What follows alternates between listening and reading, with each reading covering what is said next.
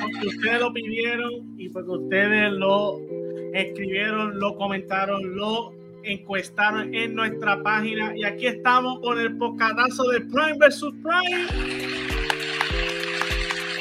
Dímelo, Corillo. Feliz fin de semana. Aquí ando con mi panelista, nada más y nada menos que Axel Torres. ¿Cómo estamos? ¿Cómo estamos? Feliz viernes, feliz fin de semana. Ready. Estamos ready. Siempre estamos ready. Tenemos este poscatazo que Sí. viene heavy duty. ¿Viste? Estamos aquí antes de cámara hablando cómo sería la dinámica y creo que les va a gustar el corillo.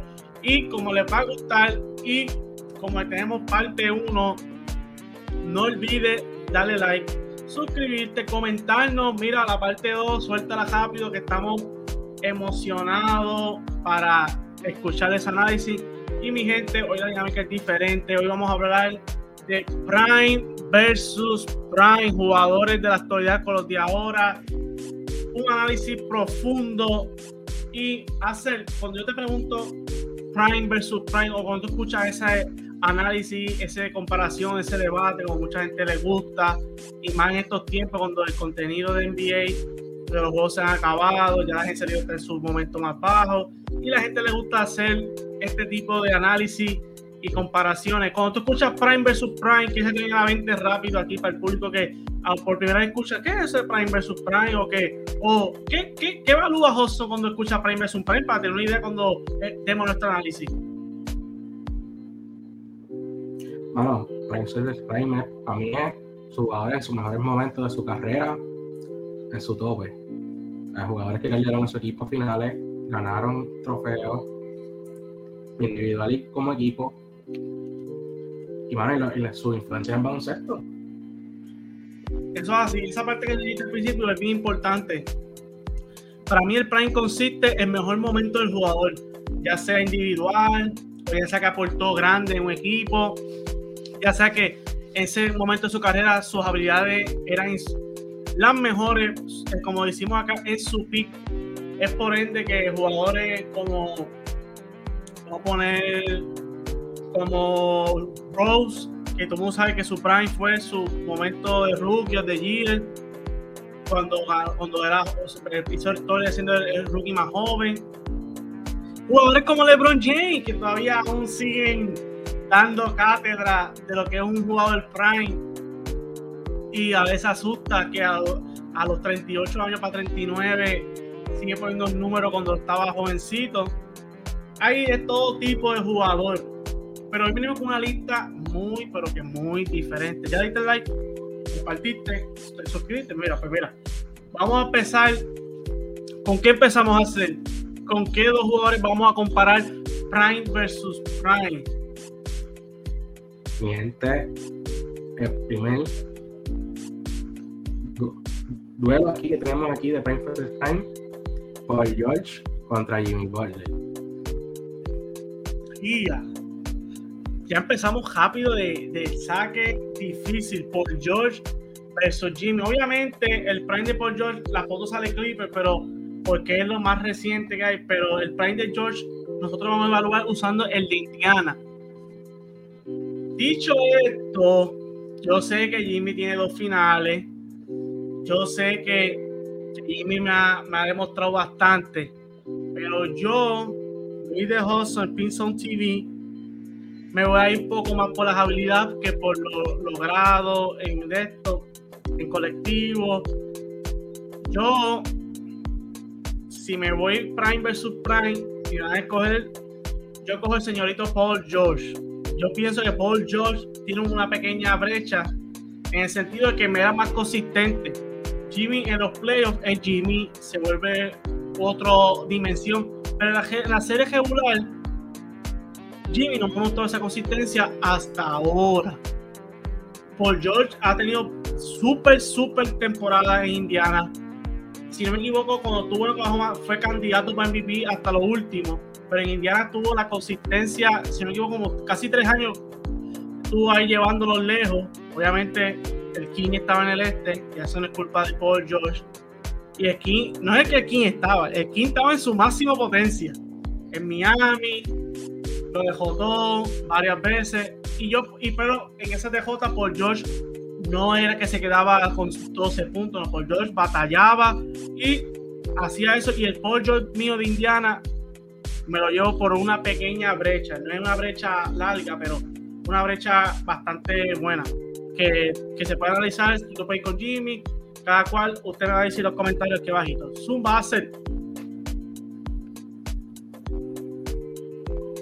Zumba hacer. Vale, tiene una situación bien difícil. Te lo sudando escuché todo lo que dijiste, es verdad, pues George tuvo una consistencia buena. Tuvo una consistencia buena, no tenía culpa que estaba en este súper difícil. Que siempre se encontraba con un equipo de Miami, siempre, siempre estaba montado. Y siempre estaba contra LeBron. Pero, mano, esa consistencia que él tenía en esos equipos de Indiana era otra cosa increíble. Su tipo de juego. Por eso que estamos viendo ahora jóvenes como Brandon Miller diciendo, a mi jugador favorito de todos los tiempos es Paul George han visto ese desarrollo como jugador que ha hecho. Uno se ríe, pero yo lo vendo. Ah, me interrumpo, uno se ríe, pero yo lo vendo de otra perspectiva, digo yo, baso, como yo, ellos lo mencionaron, como estoy diciendo, lo dicen en serio. Has dicho eso, ¿qué quieres decir? Pero el otro lado, estoy, estoy algo lado está. Por otro tenemos a Jimmy que decirles que ahora mismo está su prime ha llevado al equipo a finales, la batalla con, el equipo hasta, hasta las conferencias finales, finales. Encuentra jugadores difíciles en este que se puede decir también está difícil. Y un, jugador, un jugador más diferente que el de George Indiana. Pensamos que durante la season regular se echa un poco para atrás. Contra los playoffs donde se expresa como jugador, hemos visto el playoff Jimmy, como le dicen, que llega hasta que llega a las finales pero mano, ¿con quién me voy? Con Paul George. Uy, nos fuimos aquí iguales. Hace lo dijo, lo pensó, dio su análisis, mi gente. Ustedes tienen aquí para comentar con quién se van. Pero aquí Hacer dice que se. Con... Sí, ya, ya te lo imaginas. Pero de eso se trata, que el público que difiera de eso expresar el, por qué se van con otro jugador. A diferencia de nosotros, ya nosotros dimos nuestro análisis y vamos a pasar a la segunda ronda del Prime versus Prime. Zumba, aquí tenemos la lista aquí que hemos preparado de la primera parte de Prime versus Prime. Estos son unos jugadores un poquito más diferentes a los que normales que dicen Pau Gasol y Chris Bosh es interesante esos dos porque los dos son como ese perfecto side chic que pueda tener un equipo. Vimos como Chris Bosch en parte, su mejor momento fue en, Toronto cuando empezó, luego pasó a Miami, tuvo un excelente ah, este, adquisición con el Big 3, pero eh, por su condición no pudo terminar su carrera como él quería, ya eso está más allá de él. Pero vimos como Chris Bosh era ese típico power forward, centro bajito que tiraba afuera, tenía la corta, este, estaba bajo el palo. Y vimos como él fue la pieza para hacer el Big Three. Él fue el ejecutó. Él sabe lo que él quería. Pero vamos a hablar claro. Acá, Pau Gasol era a veces hasta la segunda voz con Kobe. Sus mejores años en los Lakers, Pau Gasol demostró ser una pieza clave. En mi opinión, lo que Bosch le puede llevar, yo creo que es más rápido. Si no me equivoco, reboteaba un poquito más que Pau Gasol. Pero yo, en mi opinión, voy con Pau Gasol por el impacto que me traía más Pau Gasol por encima de Bosch. Y es que Bosch tenía que sobrepasar dos, dos y no veía como que un Chris Bosch siendo una segunda opción vigente, aunque no estuviera bueno, no estuviera de Bron, pero Pau Gasol lo vimos como él complementó bien siendo otra segunda voz. Y vimos como él en España también hacía sus números siendo el primario. Y para mí Pau Gasol es uno de los jugadores extranjeros más underrated que ha pasado en la NBA su IQ era, era excelente junto a su hermano. Y por esa brecha yo me voy me inclino más por el español y pienso que Pau Gasol se lo lleva, me lo llevo yo el Prime vs Prime contra Chris Bosch. Zumba hace. Mano, Gasol, por lo viste de Gasol es la verdad. Por el lado de Chris Bosch, me voy un poquito con el Prime de Toronto. Porque, mano, en Miami sabemos que lo que él se echó un poquito para atrás, porque sabía los jugadores que tenía el lado. Y yo no tengo que esforzar mucho, sé que tengo esa ayuda, tengo esa ayuda que sé que me van a llevar lejos y vamos a ganar. Pero estaba en Toronto, ese hombre que él tenía como jugador estaba ahí. Sabiendo noche que era un jugador imparable, top, 5, top 7, top 10, hasta top 5 en la, de la NBA y lo podías ver. Un jugador que te metía 27 fácil, con sus 10 o 15 rebotes. Unos momentos que la, la, defensiva de la NBA era la más alta, para decirlo así. Y estaba ahí día y noche dándole 20 y 10 fácil a cualquier jugador. Por el otro lado de Gasol, estaba, cuando estaba en Memphis, antes que fuera traspasado por su, mismo hermano, era un buen jugador. Creo que su prime fue cuando estaba en los Lakers. Siendo número 2, pues tenía esa ventaja de tener a Kobe. Y bueno, pero también daba esa ayuda a lo que era Kobe, porque Kobe, ¿sabes? uno no gana campeonato solo. Esa es la verdad, no va a ganar el campeonato solo. Siempre necesita ayuda. Y esa ayuda era para jugar solo. Pero no, no me voy a encontrar el español en esta ocasión. ¿Te unes, te unes conmigo? ¿Te vas con Pau Gasol? Yo creo que sí. Puedo, depende del día, me puedo inclinar un poquito más a Bosch que al mismo Gasol. Pero es que yo pienso que Chris Bosch este, es lo, lo afectó mucho en el sentido que no pudimos ver cuán impactante él iba a ser sido, porque si no me equivoco, él tuvo a para firmar un max contra con Houston y se fue a Miami y luego ahí él decayó por su enfermedad. Eso no tiene nada que ver. Y yo siento que él podía explotar ahí con Wade nada más cuando LeBron James se fue y no pudimos ver esa versión de Bosch que a lo mejor podía callarnos la boca y decir contra. Bosch siendo segunda opción, este, trajo fruto, pero como tú dices, la, versión, la una mejor también en Toronto, y yo no lo veo como que me hace cambiar la opinión contra Pau Gasol, que Pau Gasol inclusive puede cargar un equipo, pudo cargar, o sea, en cierto modo pudo cargar el equipo de su país, que es España. So, y para mí, Pau Gasol está demasiado de underrated, cuestión de como centro. No estoy diciendo que es uno de los mejores, pero a veces se habla bien poco porque no era un jugador que estaba metido en polémica, era los números fancy, él te vendaba más cosas como que pase, IQ, cortina, pa corta, ya sabía la jugada de Kobe, Kobe le decía la cortina para derecha, él engañaba a defensa, son muchas cosas que Pau Gasol te hacía fuera de estadística. Así que, gente, ¿qué usted opina? ¿Con quién se va? ¿Prime Bosch o Prime Gasol? Ya aquí tu comentario. Vamos a la tercera, Axel. Esta tercera yo sé que te va a gustar. Oh, Dios. Por completo y sé que va a un momento, lo tienes ahí planteado. Sé que hemos tenido este debate antes. Fred Dirk Nowitzki contra Kevin Garnett.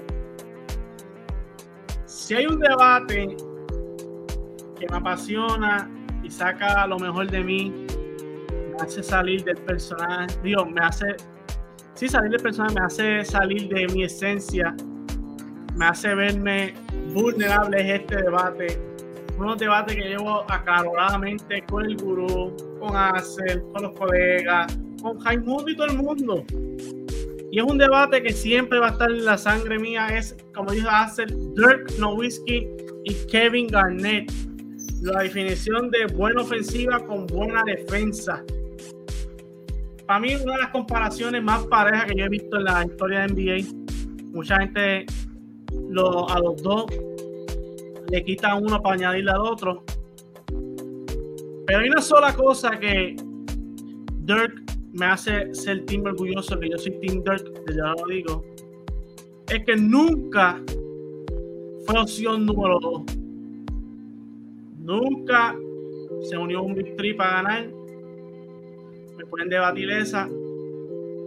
Dejó todo a un Big Ah, que es lo único que tiene. Falso.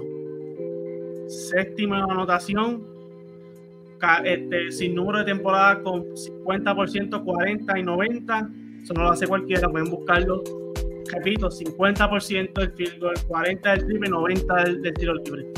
Yo sé que no defendía, pero tampoco era un manco.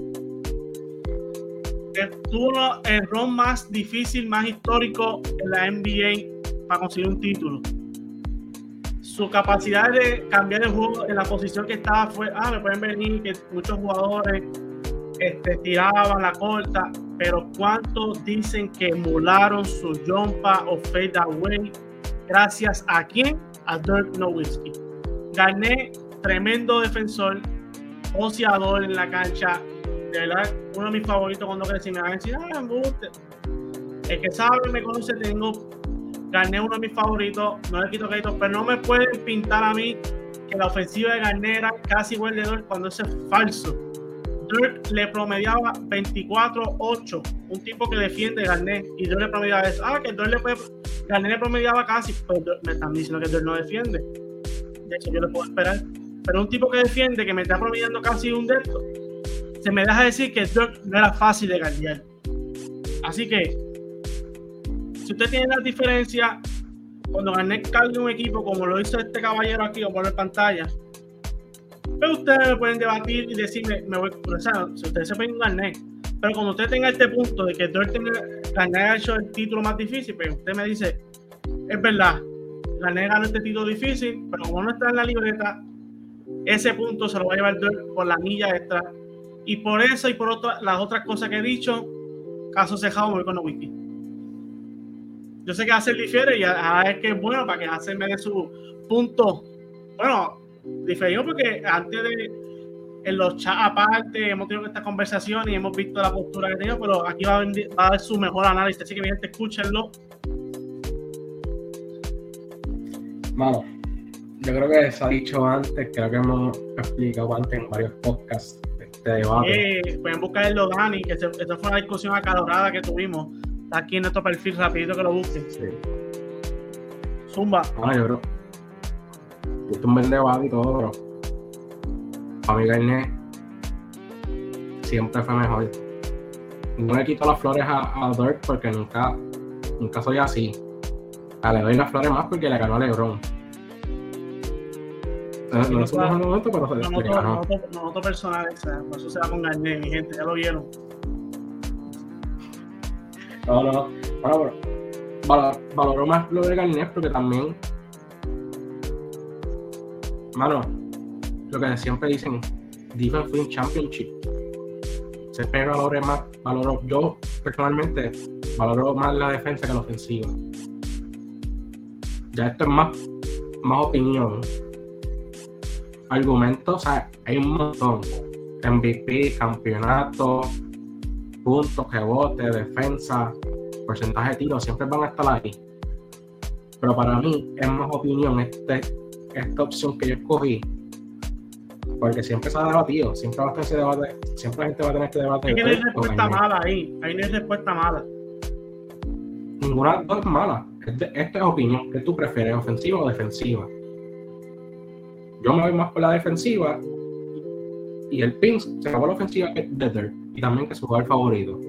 Exacto, no le puedo fallar. Pero claro, no es que me comparen a, Don, a Donka con Dirk, igual irme con Dirk. Sería faltar el respeto al juego de baloncesto, para quedar claro. Donka hasta ahora, hasta ahora, 2023, es el mejor power forward que existe en la NBA. Y todo en la liga para, para que no tenga duda. Pero en el debate que estoy de acuerdo, este, defensa gana campeonato, pero yo pienso que a Dirk le quitan el mérito por el simple hecho que me lo pintan como ah, el, el, de Ron nada más. Dirk tiene más cosas en su arsenal. Dirk ha cambiado, ha cambiado el juego para los hombres grandes. Mucha gente no valora, no valora que siempre fue uno de los mejores ofensivos en la historia de NBA, porque no era el típico hombre, como lo ven, alemán, mira la foto, era más el típico rudo, te quería sacar de quicio el que estaba al otro lado. Y por eso lo puedo entender, pero no me puede pintar que Dirk solamente es un solo ron. Busque la historia de Dirk y busque por qué Dirk no solamente es eso. Y, con, y, puedo, y, puedo y podemos estar aquí hasta las 7 de la noche debatiendo por qué no, pero para eso está la para eso está de busca para que hace el diferente y yo difera de él. Y ustedes, el público, se vayan escogiendo con quién se van o por qué no se van con ninguno. Y dicen, nada, ninguno otro para mí es mejor, pero ustedes escuchen el análisis de Ace que brindó, que fue uno válido, él dijo que se fue por el carnet por X, X, Y, y escuchen mío si usted cree conmigo y, y, se van con Dirt por X, o si usted cree que se nos escapó un punto para viceversa, para Dirt o para Garnet, apúntalo ahí lo que vamos a estar escuchando. Es como dice esto es un debate nunca acabar, no es respuesta incorrecta, es basado a tu gusto y es como tú ves la perspectiva del juego a tu manera. So, esto es lo lindo del baloncesto. Zumba otro debate. Está bueno, está bueno. Este va a ser, este creo que para mí el, el, más difícil entre todos. Zumba, ¿cuál es? Steve Nash y Jason Kidd. Oh, uno de los mejores points en la historia de NBA. Dos, el que, vamos a hablar claro, Steve Nash es el más polémico que yo he visto en mi vida todos los MVP que tiene, que son los dos, los dos se nos han dicho que pueden ser jugados. Pero no le quita el mérito que Steve Nash también es otro jugador que está en la conversación del 50, 40 y 90. Steve Nash es otro de esos jugadores, uno de los mejores point guard pasadores de la NBA. Por otro lado, tenemos aquí una de las mentes en IQ. Fue parte del run del 2011.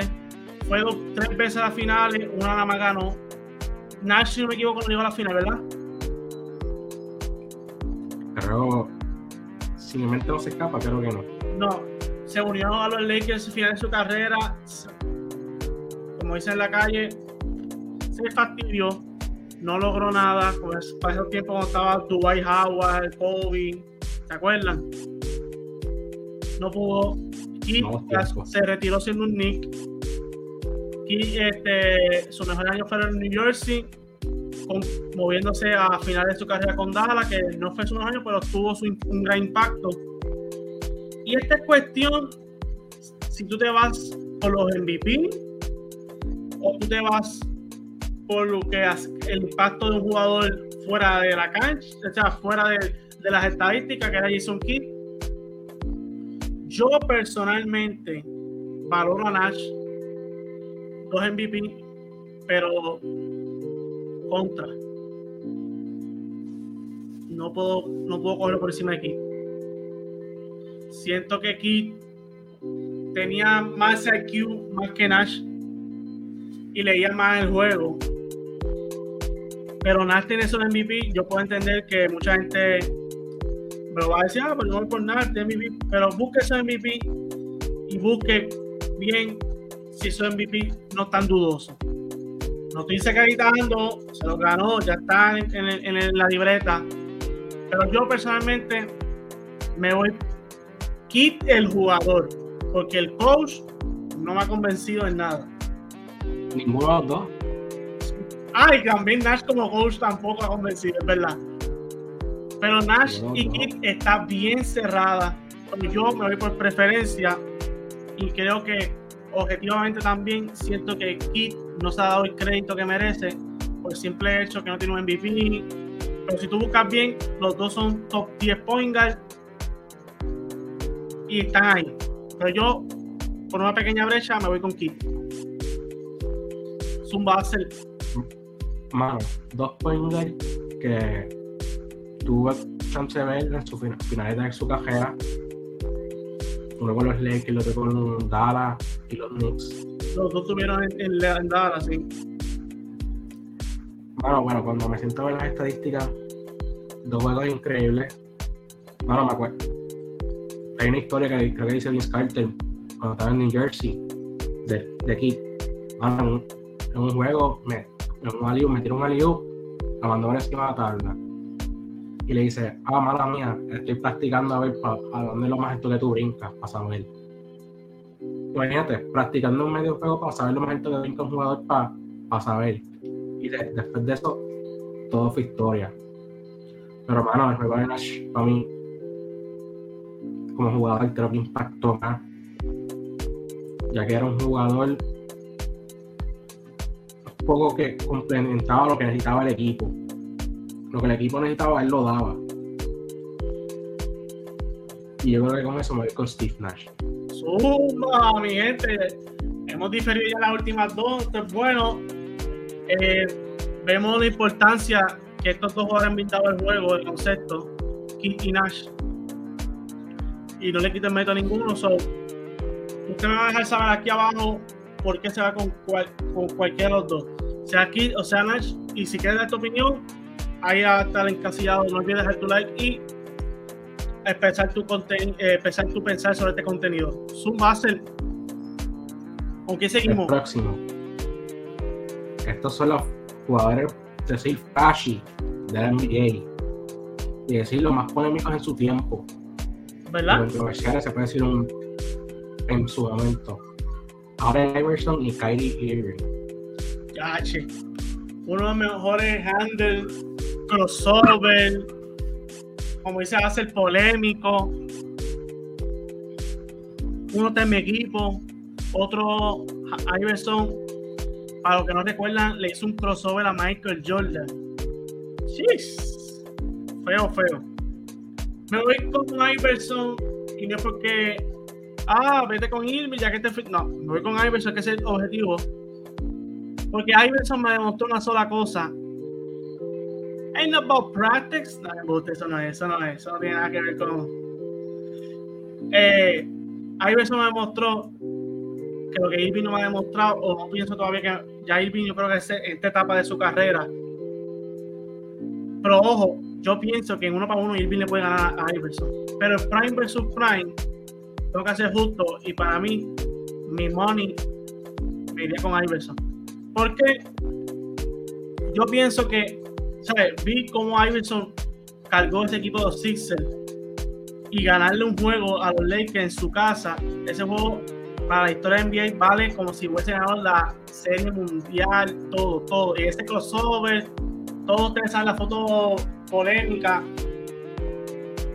sobre eh, Iverson dejando al coach Ty Lue, que después de fuera jugador en el piso. Yo no veo a Kyrie haciendo eso que hizo. Estoy hablando en cuestión de líder en equipo. Kyrie. Nash, es Iverson adiós. Nash malamente deja atrás. Iverson hizo eso. Y para mí eso hay que darle crédito. Y eso vale. Y, y si Iverson hubiese ganado ese campeonato contra los Lakers, yo creo que ese campeonato todavía hay con el del Dirk. Y espérate, ese campeonato estuviera con el de Jimmy de este año y con el de Iverson este ese año, con uno de los campeonatos más hypeado de la historia de NBA. Y yo pienso que por el factor liderazgo y habilidades para toda la mano y como ese conjunto se complementó, Iverson logró con sus habilidades llevar un equipo contra los Lakers, ganarle su casa y cargarlo.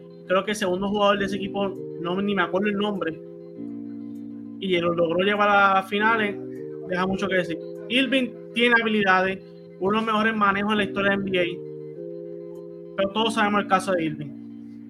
Ya Irving está en una etapa que él mismo ha dicho, yo no estoy para cargar un equipo, yo estoy para tenga paz y yo puedo jugar mi juego. En otras palabras, mi gente, Irving ahora mismo es una excelente segunda opción que se puede convertir primera, ese side chick que necesite. Irving ganó su campeonato siendo un side chick con LeBron James y fue el mejor rol que ha tenido él en su carrera. He dicho esto, me voy con Iverson Prime. Zumba, hacer. Ah. ¿Te sorprendí? No, no, verdad que no. Es- son dos jugadores que durísimos, que imagínate, tengo Jersey Davidson, uno de los jugadores preferidos míos, all time. Que siempre cuando iba a jugar veía los highlights, también como los de. Claro. Es que es demasiado influencial.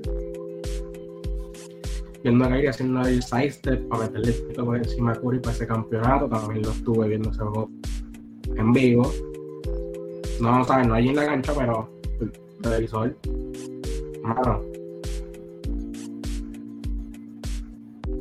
La gente lo que va a debatir es por el campeonato. Porque por número se lo lleva a Iverson.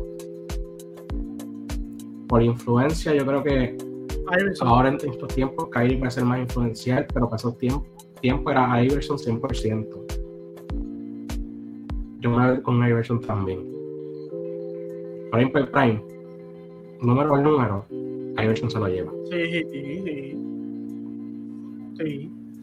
O- por eso dije que uno para uno, Irving puede ganarle, pero no veo a Iverson Prime ganando, aunque sea por, por poco, o al final al cabo calienta con esos crossovers. Pero sería muy No, interesante. ver- uno se lo lleva Kyrie. sería muy interesante. Sería interesante verlo. Sí, Hay que, hay que ver qué dice la gente. Zumba, ¿sí? mismos jugadores lo ven. ¿Cómo fue? En ese uno para uno, yo creo que los, jugadores en la NBA dicen: tú no le ganas a Kyrie uno para uno. So, Ay, Kyrie, sí, eso es mucho que decir. Está difícil. Sí. Bueno, este, esto, este podcast a mí me encanta. Este podcast ha estado buenísimo, buenísimo. ¿Cuánto nos resta? ¿Con qué seguimos ahora? Nos faltan cuatro. Y ya, nos fuimos con el próximo. Zumba. Este sí, este matchup sí me duele. Tracy McGrady y Carmelo Anthony. ¿Con quién se van? Tracy McGrady versus Carmelo Anthony. Uno de los prime más que diría para analizarlos. Yo también creo que se van como los de Dirk y Garnett, se van por gusto. Y para los gustos, los colores, uno de los jugadores, Tracy es, si las lesiones no estuvieran, ¿qué más veíamos de Tracy? Pero todos sabemos que Tracy era un microwave. Y Carmelo Anthony, lamentablemente, no pudo ganar ese anillo, pero todos sabemos que ese Denver de las trenzas llegó a las conferencias finales. Ese movimiento de él, de la popa, Sí. la yupa corta, McGrady con el. De momento te metía 13 puntos en menos de un minuto. Está difícil, pero.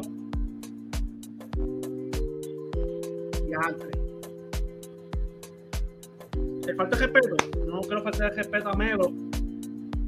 Pero este servicio se va con Tracy. Pienso que Tracy. Tracy en habilidades se lo lleva un poquito. Y, pienso que era un poquito mejor que Melo. Y pienso que las lesiones lo limitaron un poquito más. Melo vimos una carrera más, más completa. Melo fue la, las decisiones, se fue por el dinero, bajó un poco, no quiso aceptar su rol de ser banca, le afectó un poco, pero está pegado. ¿Cómo te vas a hacer? Time for Prime. Claro. Tracy para. Cuando estaba en Orlando era otra cosa, la gente lo decía, ¿sabes? No había mucha forma de parar a ese hombre. Carmelo en Denver, ese era otro jugador.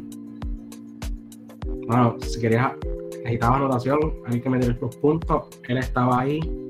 En esos tiempos, si querías alguien que defendiera a tu mejor jugador, él estaba ahí necesitaba asistencia, te daba dos o tres, pero te las daba. Rebote, los cogía. Mano, esto es preferencia, ¿no? Me duele el corazón, pero me voy con Carmelo. ¿Por qué? ¿Te quiero escuchar?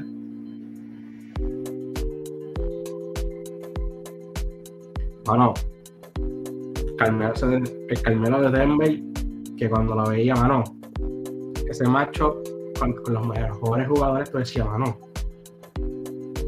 ¿por qué? ¿Por qué mete tanto? No hay forma de parar a ese hombre en ciertos momentos. Lo mismo era Tracy, pero. Si tú me fueras mano, el de Carmelo. Si tú me fueras a convencer que me fuera con Carmelo, ¿qué diferencia tiene Carmelo a Tracy? En cuestión de habilidades, que ese fue uno de mis puntos que yo dije que, que Melo no era mejor que Tracy.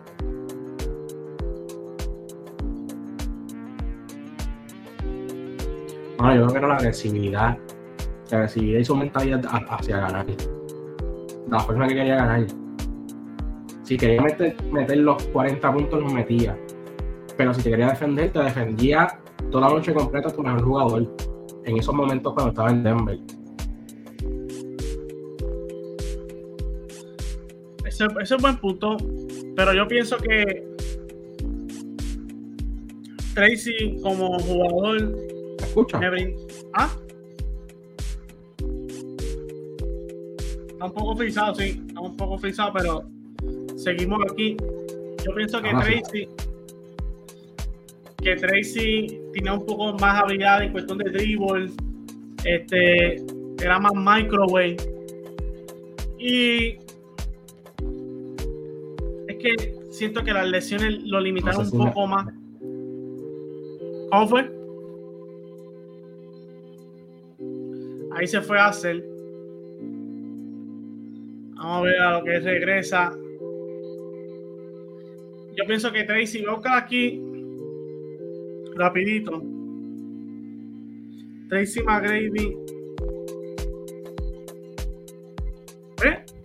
Promedió una, dos, una temporada de 32 puntos. Lo promedió 1, 2, 3, 4, 5, 6, 7, 8 1, 2, 3, 4, 5, 6, 7, 8 temporada de 20 plus. Vamos donde Carmelo. Carmelo Anthony. Carmelo tuvo 1, 2, 3, 4. Tuvo 8, le tuvo más. 1, 2, 3, 4, 5, 6, 7, 8, 9, 10, 11, 12, 13, 14. 15, son 16 temporadas más eh, de 20 plus. Pues eso hace se va con Carmelo. Carmelo fue una, una cuestión de ofensiva descomunal. Pero yo pienso que aquí estamos, aquí estamos, volvimos. Vamos, sí, ahora sí, ya volvimos. Está hablando aquí que está comparando acá las estadísticas. Tracy McGrady tiene 8 temporadas de 20 puntos plus y Carmelo tiene sobre 16 temporadas de 20 plus. Eso fue un pequeño tapaboca a mí. Pero mucha gente va a argumentar, no, que Tracy tiene las lesiones. ¿Qué te opinas de eso? No, eso sí, eso sí. Mano, siempre, las lesiones siempre dañan a uno. Mano, pero. Pero cuando estaban en la cancha, en su mejor momento, no había, no había mucha gente que le diera ni a Carmelo. Esto es más por gusto y por preferencia. Sabemos que Carmelo tuvo una carrera más larga que la misma de Tracy. O sea, el mejor momento. Sí, mejor como dije. Sí. Carmelo.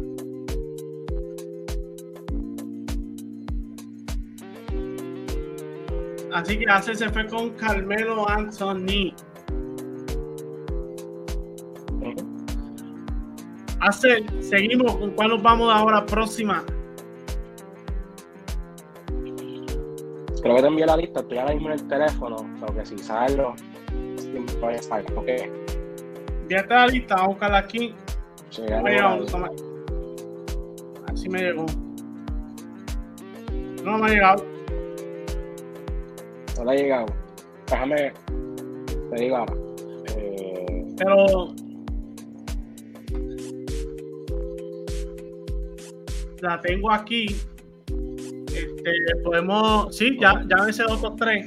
Sí, ya me sé. Vámonos. Este, esta está buena.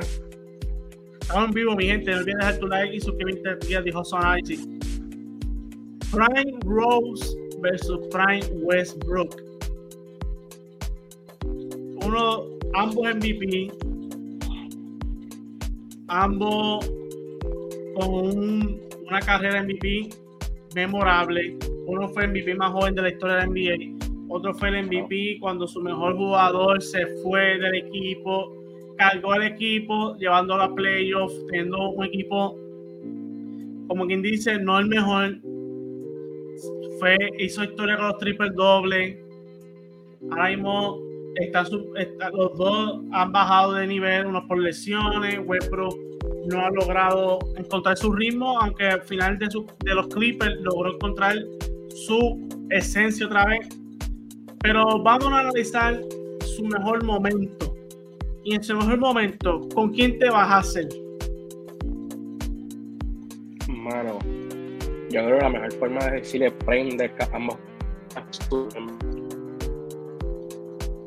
año MVP de Rose y año MVP de Westbrook no. Westbrook con un triple, ¿sabes? Promediando triple double, no puede quitar mérito. Un Rose ganando MVP, declarando ser el MVP más, más joven en la liga, en la historia. Jugadores un poco diferentes, o sea, diferentes. Creo que también es por gusto, por jugadores. Yo creo que la gente va a decir por impacto, por la influencia que, tuvo en el equipo y en su mente y lo que creen. Si es estadística, te puedes decir Westbrook. Yo me voy más por impacto y más por lo que hizo con el equipo y me voy con Rose. Ok, y por la historia también, yo, también se puede decir por la historia. Y esa palabra que tú dijiste, impacto, yo también, también. me hace convencerme e irme con el de Rose. Creo que no ver ese potencial es uno de los más tristeza que me ha dado a mí como espectador del baloncesto. Ese MVP de Rose fue conmemorable, mucha gente lo debate contra el de LeBron James, pero para mí cualquier otro se puede ganar, pero ya Rose se lo ganó, ya la historia está y creo que ese es uno de los primes que yo anhelaba seguir viendo. Y por eso creo que el de Rose para mí, ese prime, wow, me voy un poquito más con el de Westbrook. El de Westbrook también se puede decir que fue ese MVP y después de ahí no fue el mismo, pero siguió siendo sus números, pero no fue el mismo Westbrook. Fue un poco más bajando, aunque siguió siendo el Westbrook en Washington, tuvo buenos números, pero después que cayó el Lakers fue bajando, pero por el impacto de, de Prime me voy más con el de Rose. Así que mi gente, vamos ya a las últimas dos así que vente con qué se va. Usted déjalo aquí en el comentario. Vámonos al, al penúltimo. Uno de los jugadores que si las lesiones también no lo hubieran desacreditado, tuviera una mejor carrera. Mr. Arena Agent Zero versus Jaron Williams. ¿Con quién te vas a hacer? Mano, son dos jugadores súper diferentes. Un jugador, Deron Williams, un jugador un point tradicional, pasando el balón, metía los puntos. Por el otro lado tenías un Gilbert Arena que era anotador. Si necesitaba los puntos, ese era tu hombre que te iba a meter los puntos los 30, los 40, los 50, hasta los 60. Porque hubo una racha, creo, creo que fue de 17 o 20 juegos que metía más 30 en esos juegos. No había nadie que lo parara. Pero si quieres un jugador tradicional, un jugador tradicional que te metiera los puntos, te pasara el balón, que te diera un impacto al equipo, que te cargara al equipo con su forma de jugar, pues estás con Deron Williams. Y sabes, sabemos que las lecciones a Gilbert Arenas lo afectaron demasiado. No fue el mismo jugador, creo, firmó ese, ese contrato, ese max contract. Y creo que ese max contract, lo que, creo que fueron nueve juegos de ese max contract en tres años. Y pues. Mano, no sé con quién irme, pero si me tuviera que ir con alguien, me iría con, con el Springer tradicional, con Williams. No, no le quito mérito a, a Gilbert Arenas, a Agent Zero, pero viéndolo jugar, mano, te inspira, macho. Si quieres meter el balón, ve el juego de él, que te va a gustar. Eh, no tengo que abundar mucho, creo que estoy de acuerdo contigo. Yo creo que Deron Williams, las lesiones lo han hecho que mucha gente olvide su carrera, al igual que Jeep Harina también, Agent Zero, una cosa decían así. Son dos jugadores que lamentablemente, vuelvo y repito, las lesiones me lo, me lo activaron, pero Deron Williams calladito, tenía crossover, anotaba, tenía buenos pases. Y su arsenal de, de jugador como point era uno que estaba underrated. Y podemos decir que Deron Williams ha sido underrated toda su carrera, mucha gente lo olvida por las lesiones. Y a lo largo vimos cómo su carrera fue un poco bajando de nivel, su juego, las rodillas no eran las mismas, pero cuando empezó en Utah, busquen cómo era Deron Williams en los Utah Jazz. Luego firmó ese contratazo en Brooklyn, no fue el mismo, volvió a Dallas, dio flash, pero no, ya Deron Williams no estaba dando, no estaba haciendo el, Deron Williams de antes. Pero busca el Deron Williams de Utah. Juan matador era. Un base. Bueno, tengo, o sea, para debatir eso, Gilbert Sabina encargó un equipo de Washington Wizards que no era un equipo para decir, fue después que se fue Jordan. Ese equipo estaba por el piso. Ese hombre cayó ese equipo a los playoffs y perdió contra un equipo joven, contra un Cleveland que estaba un jugador de LeBron James. Que ese hombre cayó ese equipo a los playoffs, que tampoco era fácil. Y la gente estaba en esa liga en esos momentos. Que tampoco, ambos es tan fácil. Ambos son caballos, qué decirlo, ambos son caballos. Y que, que no se acuerde, busca Deron Williams y Jeep Arena. Caballo que las lesiones lo Y vámonos al último. Y para mí, para cerrar esta primera parte, vamos a dejar con broche de oro. Dos centros, uno que más dominante, uno con los mejores footwork, uno que se puede decir que cargó, este, también tuvo el, título más difícil junto a Dirk. Otro fue el que rompió canasto. Tiene cuatro anillos. Así que vámonos con nada más y nada menos con Hakim y Shaquille Diantre. ¿Qué te opinas de eso, hacer? Mano, está difícil. Porque, eh, mano, Prime de Hakim, Hakim ganó un campeonato, se puede decir, más difícil. Le tuvo que ganar a Chuck, el mismo Chuck le tuvo que ganar, le tuvo que ganar a David Robinson y creo que Carmalón también en esos momentos y en esas finales también difíciles. Bueno, que también, pero al otro lado tienes a Chuck, jugador más dominante de la historia de la NBA. Como dices, cumpliendo canasto, promediando 30 puntos, 15 jabotes fáciles, demostrando su físico, que sabes, nadie decían, habían que tener centros, había que buscar centros en la, los free y buscaban los centros para, para, defender a Chuck y para dar foul. Bueno, que si eso te dice, te dice mucho. Si no vas a coger con alguien de Prime, mano, a mí me gusta el Dream Shake, o sea, inventó jugar. Tiene una jugada a nombre de él, del Dream Shake. O sea, que todavía a veces lo usan todavía.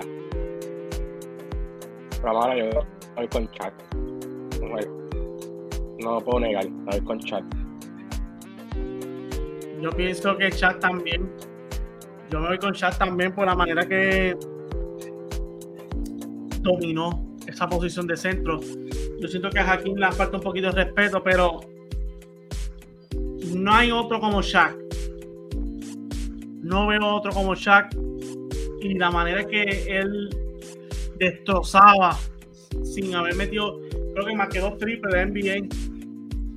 Y su era todo el tiempo abajo en el poste, desplazando. yo sé que al final su carrera no fue el mismo, pero ese chat de siendo rookie, entrando y al final de Miami, bestial. O sea, doble, doble machine por todos lados. Por todos lados. Y de verdad que para mí, Jaquín se puede decir que es un top 10, pero Chuck para mí es top 10. Zumba. Mano, no se puede quitar el crédito a ninguno de los dos, porque bueno. No, no, no. Yo los dos los tengo. En mi, a los dos los tengo en mi top 10 all time. Pero tampoco le voy a quitar crédito a ninguno de los dos, se merecen las flores.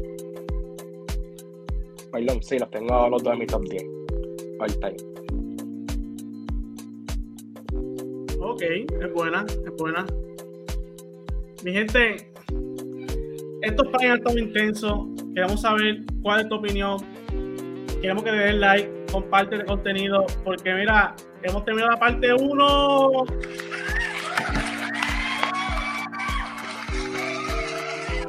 Si tú deseas la parte 2, coméntanos qué jugadores nos faltaron, qué Prime versus Prime quieres que analicemos, entre otras cosas. No olvides suscribirte aquí abajito Dijoso Análisis, seguirnos underscore Dijoso en Instagram y Dijoso en Facebook y en Spotify, Dijoso Análisis. Así que mi gente, va a ser el público que va a escuchar este podcatazo prontamente. Gente, gracias por sintonizar. Esto fue momentos difíciles para mí porque fueron jugadores que a mí me encantan. Tuve que poner uno por encima de otro. Pero bueno, sí, díganos gente para debatir contra Prime, si quieren hasta de coaches, los, podemos hacer. Eso es así. Esto me gusta. Debatir es algo. Bueno, debatir jugadores es algo interesante porque la gente va a tener su punto de vista, va a tener sus opiniones. Y no hay, no hay contestaciones malas, porque son opiniones. Y eso es lo que queremos nosotros, hablar, hablar de baloncesto. Eso así mismo es. Perfecta descripción, mi gente. Nada más feliz fin de semana. No olvides dejar tu like y tu comentario. Esto ha sido Dijoso Análisis. Nos fuimos.